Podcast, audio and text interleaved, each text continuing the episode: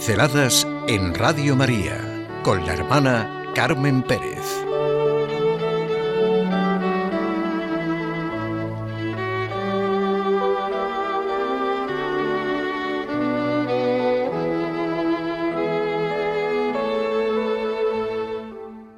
No mirar para el otro lado.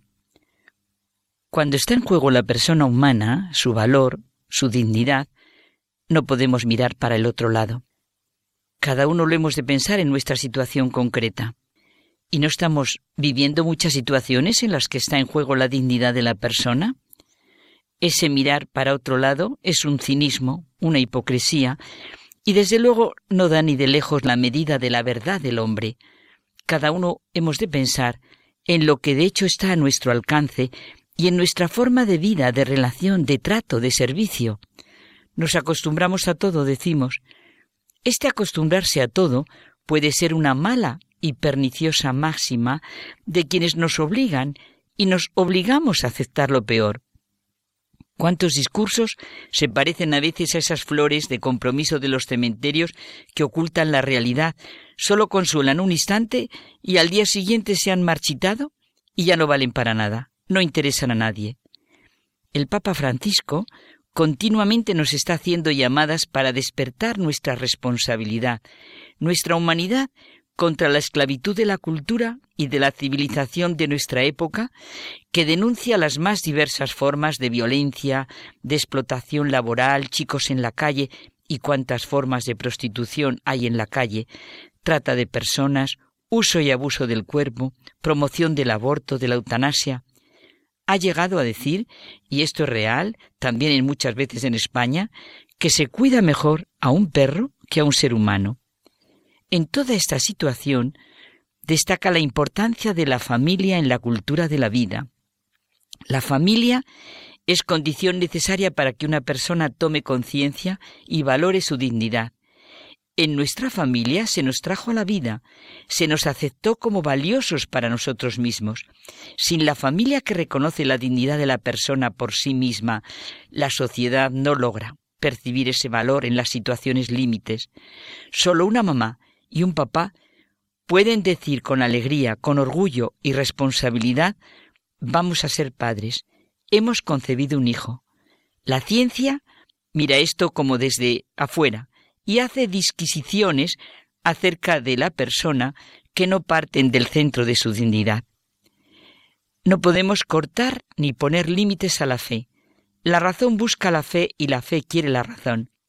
No se pueden imponer unas bases que hagan de los seres humanos muñones. Ya tenemos experiencia para ver las consecuencias de estas nefastas visiones. Tenemos datos de lo que es capaz de hacer el ser humano que queda a merced de su propio poder, de sus propias locuras. El contexto social actual está marcado por una lucha dramática entre la cultura de la vida y la cultura de la muerte. La diferencia es abismal entre la cultura que cree en el ser humano a imagen y semejanza de Dios y la del que no cree, la del reduccionismo. Este reduccionismo es el nihilismo de ayer y dice que el hombre no es nada más que un complejo mecanismo bioquímico más o menos sexuado. Necesitamos un fuerte sentido crítico capaz de discernir los verdaderos valores y las auténticas exigencias.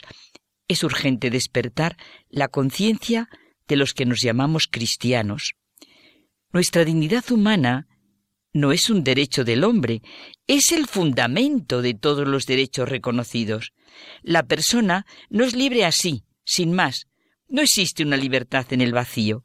Estamos en la vida de un modo peculiar, liberados de la necesidad de responder mecánicamente a las solicitudes del medio, estamos dotados de libertad para adoptar una actitud lúcida y responsable ante el entorno, podemos abrirnos al mundo y descubrir dimensiones absolutas de lo real cuya validez no está sujeta a condiciones.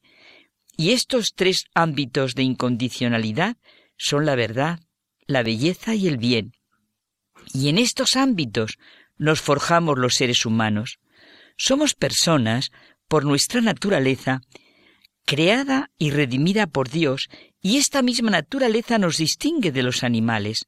Necesitamos del ejercicio de nuestra libertad para realizar no solo acciones libres, sino liberadoras, que perfeccionen más y más nuestra naturaleza en nuestro camino hacia la casa del Padre.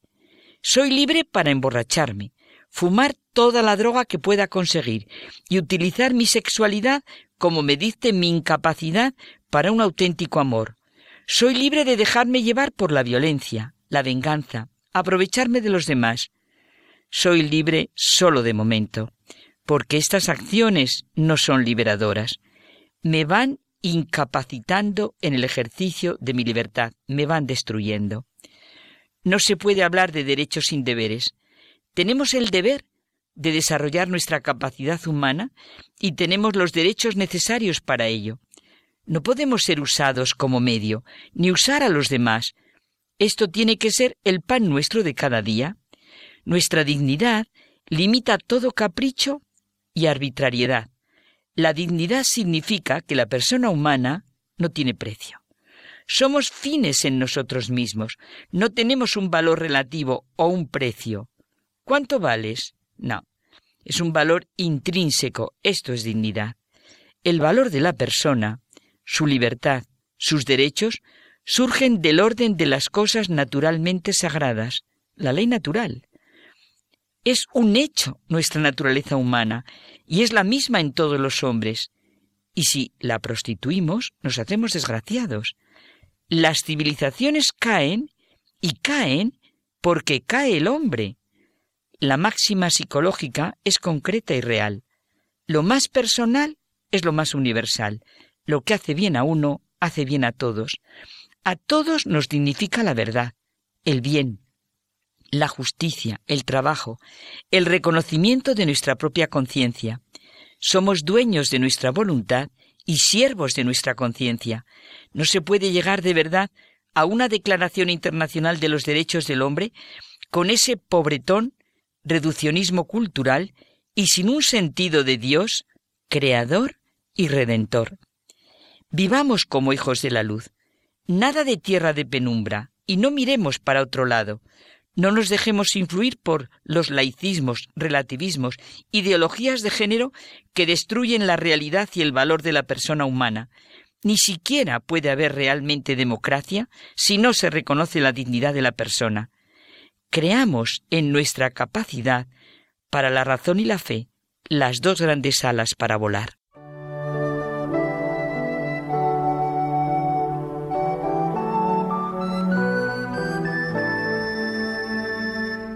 Pinceladas en Radio María con la hermana Carmen Pérez.